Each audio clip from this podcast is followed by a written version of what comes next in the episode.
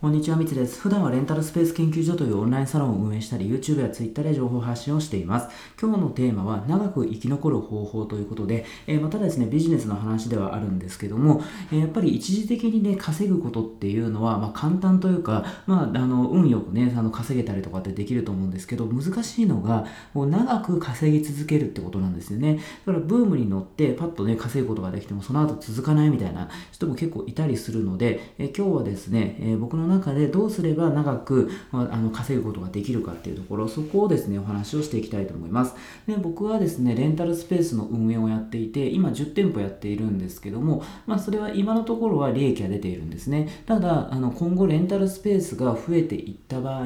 ね、もしかしたら、そのね、競合が増えて、で、それで、えー、予約が入らなくなってしまうっていう、まあ、そういう可能性もあったりして、ちょっとね、先のことはね、どうなるか、まあね、その5年後、10年後とかどうなるかっていうのはちょっとわかんないところではあるんですが、ただ、やっぱりね、やれることはあるというか、あの普通にただね、運営しているよりも、しっかりと先のことを見据えて、で、長く生きられるようにっていうのは考える必要がありますと。でですね、レンタルスペースのお話で例を挙げていくとですね、例えば、あの僕がやってるのは、え、横浜でダンスができるような、え、スペースだったりとか、まあ、とはあの都内で、え、エステとかそういうサロンができるようなレンタルサロンですね、まあ、そういうのをね、運営しているんですけど、そこで、え思うのが、やっぱりね、その東京とか横浜だったら、まあ、人がこうね、どんどんどんどんね、こう、あの、乗降客数とかも多いですし、人口も多いので、まあね、あの、ほっぽっといても予約がね、新しい人がどんどんどんどん入ってくるんですよね。なので、今はまあそういう状況だからね、ほっぽっても全然いいと思うんですけど、もしこれが、えー、スペースが増えてったりすると、そんなね、やっぱ新規客をね、お客さんをずっと追い続けるってなかなか大変なんですよね。やっぱりね、新規のお客さんをこう獲得するには、まあ、一番ね、お金もかかりますし、コストがかかるので、だったら、えー、僕としてはリピーターの方に目を向けて、で、どうすればリピートしてもらえるのかっていうのを考えていった方が多分ね、費用対効果が高いというか、長く生きるには大事なことだというふうにあの考えているんですよね。でですね、例えば、レンタルスペースで広告をバンバンバンバン打って、で、それで、まあ、そしたら新規のね、お客さんは確かに入ってくるかもしれないけども、でも、やっぱ広告費もかかりますし、で、そのね、新規で入ってくれたお客さんがリピートするかって言われると、ちょっとそれわかんないですよね。まあ、一定数のね、あの、数がリピートはしてくれると思うんですけども、でもそれってちょっと不安定だったりするんですよね。しかもその広告を止めてしまうと、で、あの、お客さんが、えー、入らなくなってしまうってことだと、ちょっとね、広告に依存する形にもなってしまうしまうので、だったら、えー、地道ではあるんですけども、そのね、あの、よく使ってくれるお客さんですよね、リピートになりそうとか、もうすでになってるとかっていうお客さんと、一人一人とコミュニケーションを取りながら、で、それで関係を築いていくっていうことをしていけば、まあ、そしたらね、あの、まあ、長く使ってくれるんですよね。で、実際に僕はね、それをやったことがあるというかですね、あの、実践をしまして、で、あの、お客さんに対してですね、まあ、アンケートっていう形で、えー、あの、ちょっと電話をね、させててもらって、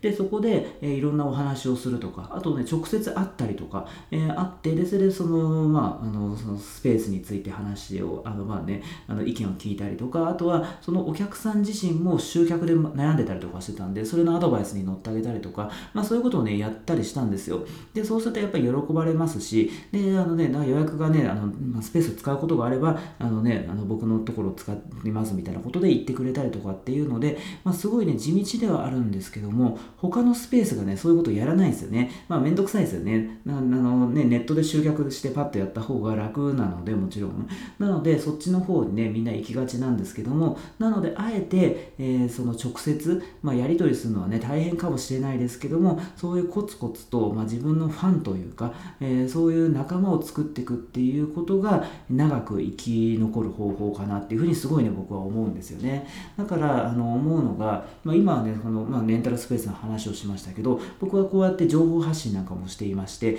で、こうやってね、あの発信すればね、たくさんの方がね、あの聞いてくれたりとか、ツイッターとかだったらね、もう何万人とかって見てくれたり、えー、してね、なんか楽というか、まあ、あの、たくさんの人に拡散されるんでいいような感じはするんですけども、でも僕は、えー、あえて一人一人と話すっていうことを、まあ、大事にしてるというか、まあ、情報発信始めたのは去年からですけども、去年からですね、えー、そのね、発信はもちろんね、YouTube とかでもね、やりますすけどでもそれにプラスしてまあ、一人一人と、えー、通話をしたりとかあとは直接会ってとかねあのリアルなイベントを開催してでそれで話をしたりとかっていうことをね結構やってるんですよ。でそうするとやっぱねあの発信してるだけだとねちょっと、まあ、まあ僕のことを忘れられるっていうのはどうかあれだけど、ね、普通にそのツイッターで見てるだけよりも、えー、一回ね直接会って話した方が、まあ、親近感も湧きますしね。あのなんかあった時に協力してくれたりとか、まあ、お互いそうだと思うんですよね。それ僕もその直接ね会った人とやっぱ覚えてますしね。なのでそういう形で、まあ、一人一人と